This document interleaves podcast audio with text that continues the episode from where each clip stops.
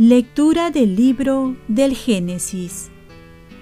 En aquellos días, cuando llegó el hambre a todo Egipto y el pueblo reclamaba pan al faraón, el faraón decía a los egipcios, Vayan donde José y hagan lo que él les diga. Cuando el hambre se extendió a toda la tierra, José abrió los graneros y repartió raciones a los egipcios mientras arreciaba el hambre en Egipto.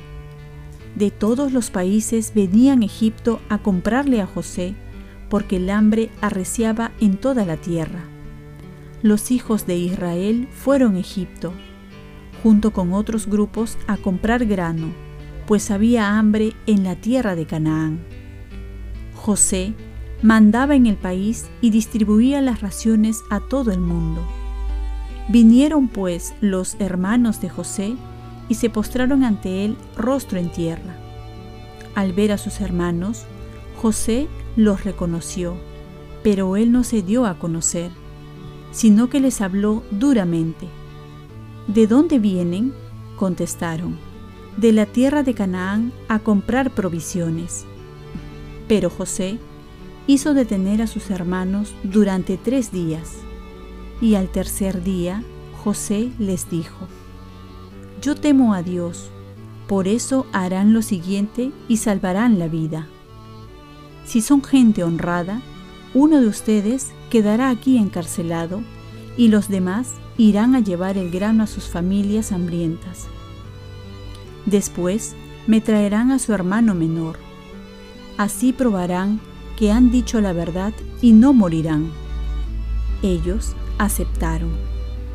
Entonces se dijeron unos a otros, estamos pagando el delito contra nuestro hermano, cuando le veíamos suplicarnos angustiado y no le hicimos caso.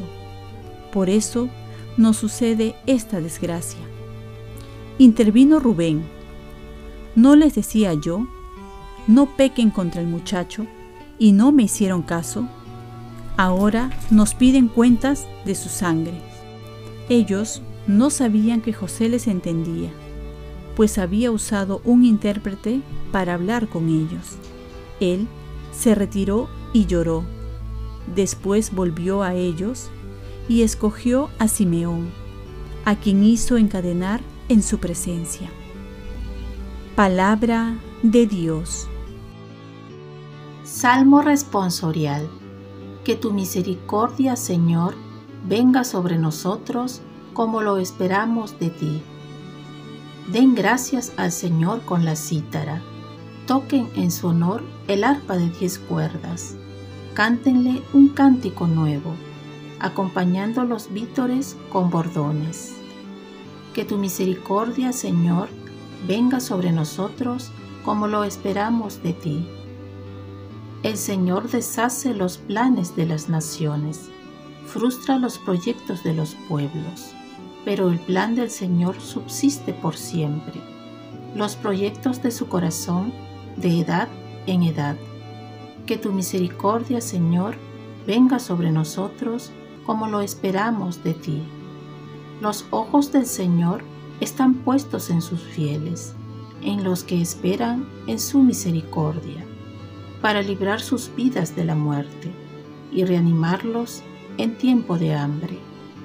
Que tu misericordia, Señor, venga sobre nosotros como lo esperamos de ti. Lectura del Santo Evangelio según San Mateo.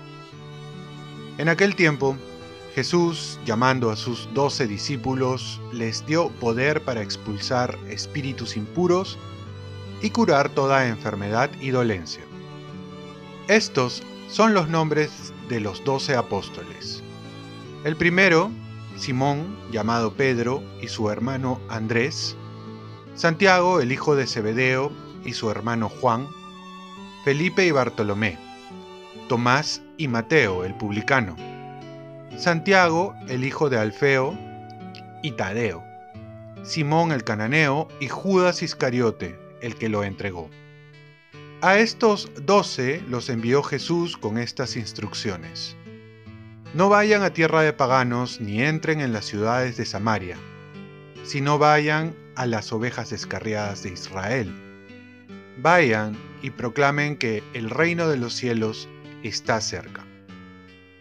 Palabra del Señor. Paz y bien, escogidos y enviados a proclamar a Jesús resucitado. Aquí vemos el llamado de los doce apóstoles, los convocados por Jesús para emprender la obra más grande de la historia, llevar el Evangelio por todo el mundo. El equipo que escogió no era perfecto, ni destacados maestros de la ley, ni reconocidos predicadores, sino todo lo contrario, eran personas temerosas, sin ninguna distinción, con muchas limitaciones, defectos, pero con todo eran los convocados con una condición de no separarse de Jesús, porque ya lo había dicho, sin mí no pueden hacer nada. Y podíamos agregar que todo lo podemos en aquel que nos fortalece. Además de ser un grupo muy diverso, muy distintos entre sí, esto no era obstáculo cuando el Señor es quien nos convoca. Además, cuando somos diferentes, se tiene la ventaja de complementarse, de unir diferentes talentos, conocimientos, experiencias. Jesús nos ha llamado cada uno con una experiencia diferente, para que al final todo ello nos ayude a nuestra labor de evangelización.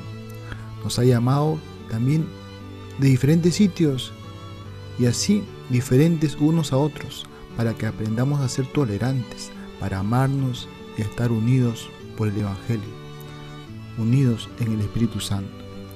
Esta misión que le da a sus discípulos consiste en crear una comunidad de testigos que proclamen el reino, donde todos serán curados de las enfermedades y dolencias la constitución del pueblo de Dios, nacido del monte de las bienaventuranzas, quiere ser fermento en medio del mundo. Los apóstoles son enviados para transformar, curar, expulsar el mal con la fuerza del Espíritu de Dios. Jesús los acoge para continuar esta misión.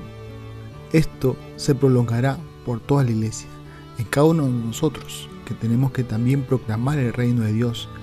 Y esto comprende la participación del Espíritu Santo, no solo para que Jesús reine en cada corazón, sino que eso se haga ahora y con los nuestros.